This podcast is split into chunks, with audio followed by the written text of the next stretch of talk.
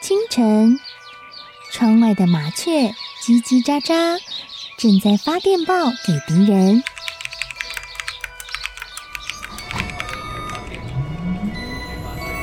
地底下的地铁，像敌人养的蛇，到处巡逻。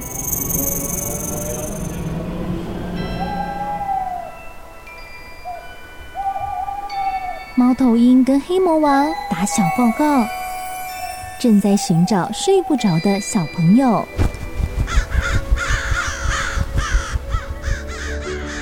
铅笔是对抗邪恶势力的宝剑。黑魔王，你出来！书包是最坚固的盾牌。小狗是最有勇气的士兵。维多叔叔和你一起守护故事里的和平。你是英勇的骑士，你是机智的公主。维多叔叔的故事欢乐车，听故事，用想象力听见我们的与众不同。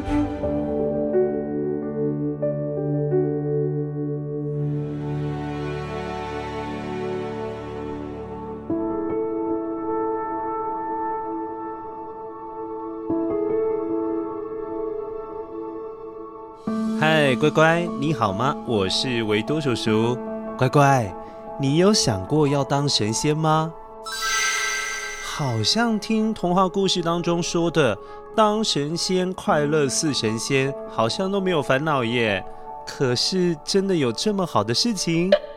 当神仙真的不用烦恼疫情吗？也不用烦恼家里的大大小小的事情吗？真的可以都不管这些事，这样是好的吗？嗯，今天的故事要来告诉你，比当神仙更快乐的事哦。先一起来剪剪声音面包屑。声音面包屑。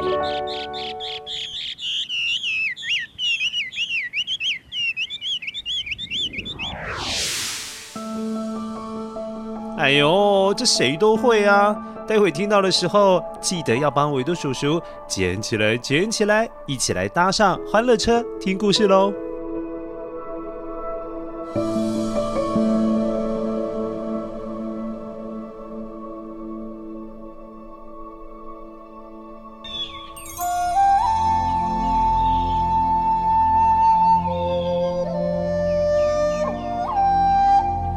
很久很久以前，在深山里。住了一位老爷爷，他每天会在鸟儿的陪伴之下，走着碎石头路到山里面去采药。哎呀，鸟儿啊，早啊，今天一样陪我去采药吗？呵呵呵。乖乖，你知道吗？老爷爷采了几十年的药，哎。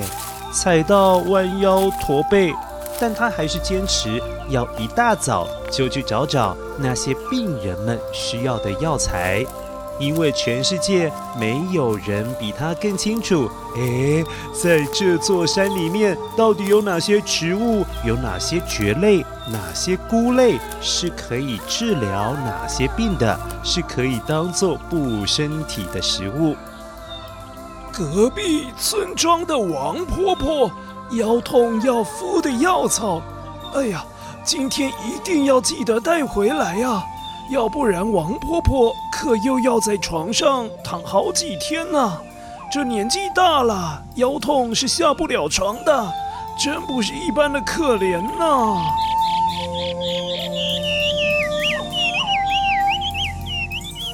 啊啊啊！对了。邻居的宋夫人交代的香菇，也要记得摘回来。哎呀，现在脑袋不好使啊，这个香菇对她很重要，好让她能够熬炖鸡汤给受伤的宋员外喝啊。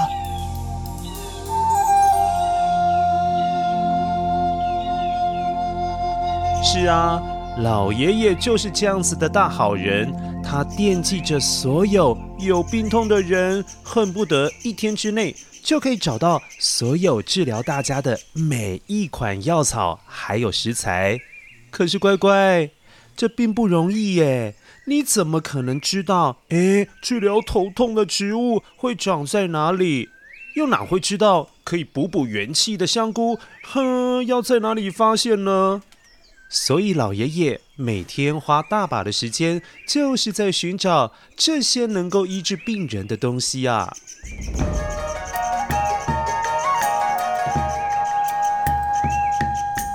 嗯，众神仙们都在天上观察了你几十年，你从少年采药采到现在变成了老爷爷，可是救了不少人呐、啊。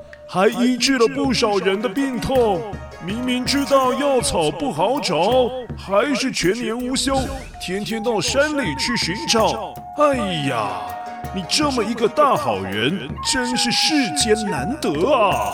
哈哈哈哈哈！乖乖，连天上的神仙都很称赞老爷爷，可见他真的是一个多么善良又有爱心的人。众神仙们被他所作所为感动到了，所以决定要给老爷爷一个赏赐 surprise。某一天，当老爷爷跟往常一样采药的时候，那神仙缓缓地从天而降，来到了老爷爷的面前。老爷爷，你做了那么多的善事，天上的神仙们都看到了。决定要让你列入仙班，跟着我们一起来当神仙，你是否愿意啊？这样以后就可以过着无忧无虑的生活啊，不需要再理会这些凡间的俗事了。哈哈哈！神仙呐、谢谢你们的好意啊！但是当惯了凡人的我，还真不会当神仙呐、哈哈哈哈。而且啊，当人的我可以为亲朋好友、为生病的人做些事情，摘一摘、采一采他们需要的药草。但你说当神仙能做这些事吗？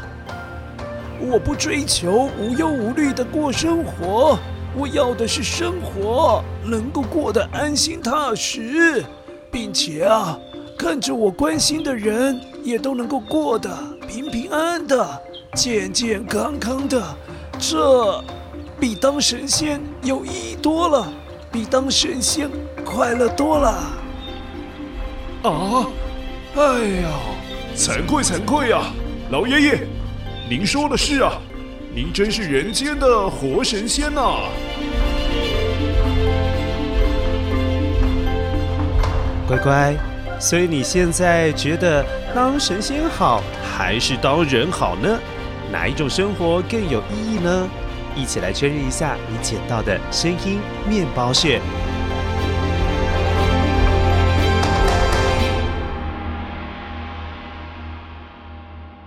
声音面包屑。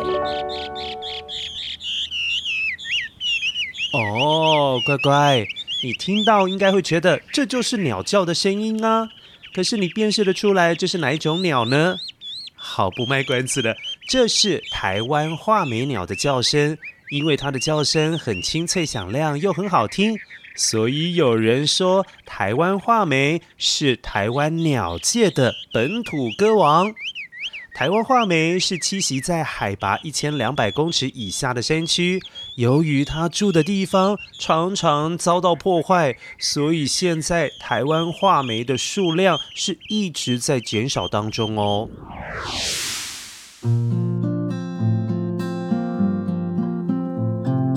乖乖。其实，当个生活有目标的人、有梦想的人、知道自己想做什么事情的人，那是很幸福的。也许有些人会很羡慕快乐似神仙的生活，但是如果每天都没有事情做，会很容易感觉到无聊诶。倒不如做个每天都有想要做的事情，每天都有想要见到的人的凡人，那样子的生活会有意义多了。你说是不是呢？那在疫情期间，你待在家中有没有做一些有意义的事情呢？还有做一些让你开心的事情呢？有的话，请跟维多叔叔分享一下好吗？好喽，今天的故事到这边，谢谢乖乖收听，我们下次再见喽，拜拜。